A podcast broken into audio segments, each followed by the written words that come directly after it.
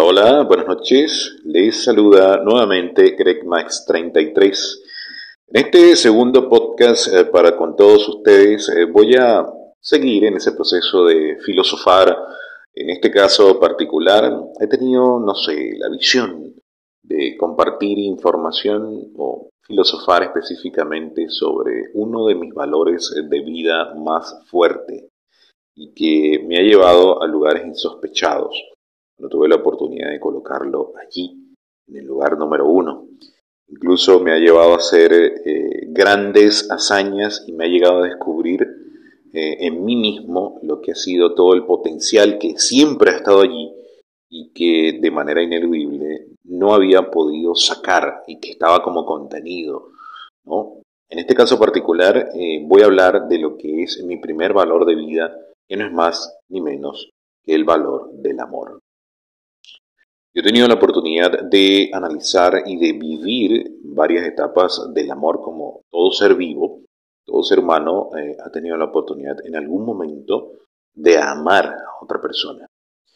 Pero eh, no solamente en el ámbito de lo que tiene que ver con lo carnal, porque todas las personas eh, cuando le hablan del amor de manera indefectible piensan que es única y exclusivamente cuando estás supeditado a lo que es eh, las cargas químicas que tu cerebro eh, drena o, libera cuando eh, te sientes atraído por otra persona. No necesariamente el amor se sustenta en eso. Es muy hermoso, es muy bonito, porque yo lo he vivido en muchísimas etapas de mi vida. Mi primer amor lo viví de manera fuerte y poderosa cuando yo tenía 16 años alguien a quien eh, definitivamente eh, ese amor nadie nunca podrá superarlo. Siempre han dicho que el primer amor, eh, ese amor que es netamente químico, no se olvida nunca y que puede trascender el tiempo y el espacio. Y tiene dos opciones, o lo maduras y lo vives o en todo caso lo dejas fenecer. Pero no hay espacio para medias tintas, ¿no? Ahora, eh, yo también he vivido, obviamente, el amor más maduro, el amor más real, por así decirlo, y eso me ha permitido experimentar un nuevo nivel de amor. Pero el amor no solamente se supedita a lo que es el, eh, lo que puedas sentir por otra persona, por otro ser vivo, por otra entidad viva de tu misma especie, por así decirlo.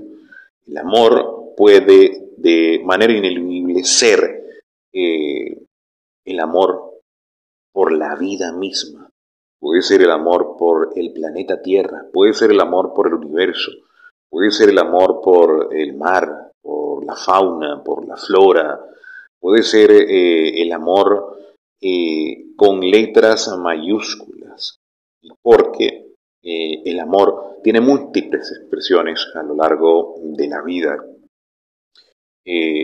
para ser exactos, para mí, desde el punto de vista del amor en letras mayúsculas, el amor más grande que puede existir en este eh, planeta es el amor de una madre para con su hijo.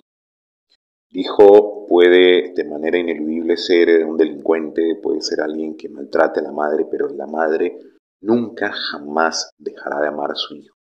Y eso ocurre en la gran mayoría de los casos. Eh, y es una conexión que nadie más puede experimentar.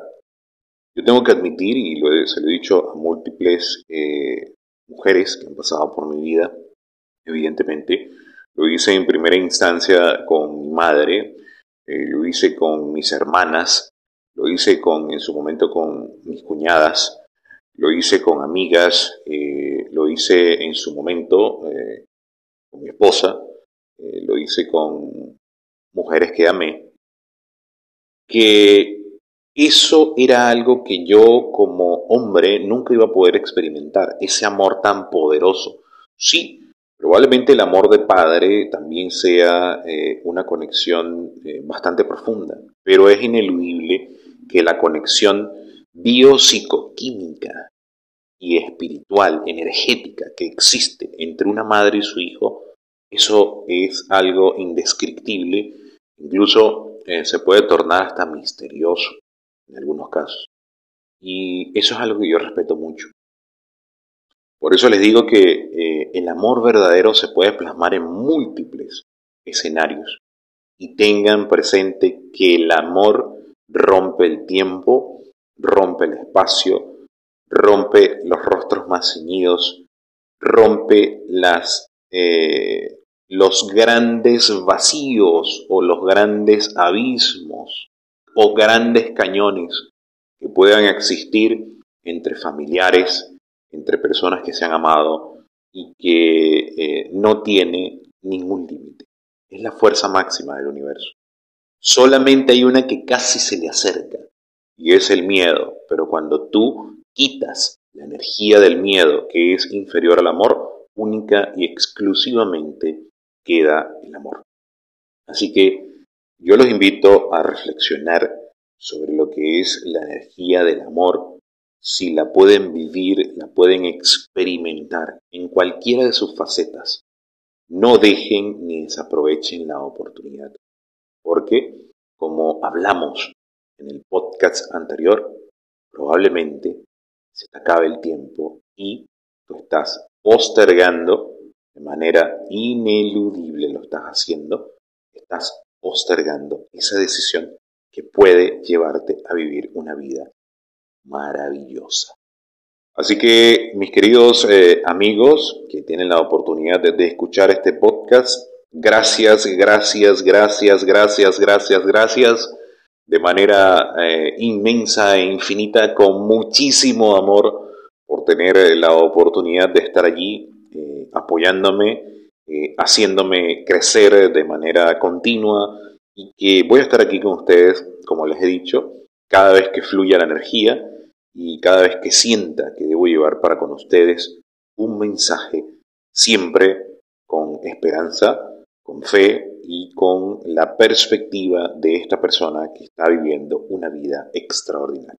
Y en este caso, con mucho amor para todos ustedes. Así que nada, será hasta la próxima y que tengan muy buenas noches. Se despide, les quiere y les aprecia Greg Max 33. Chao, chao.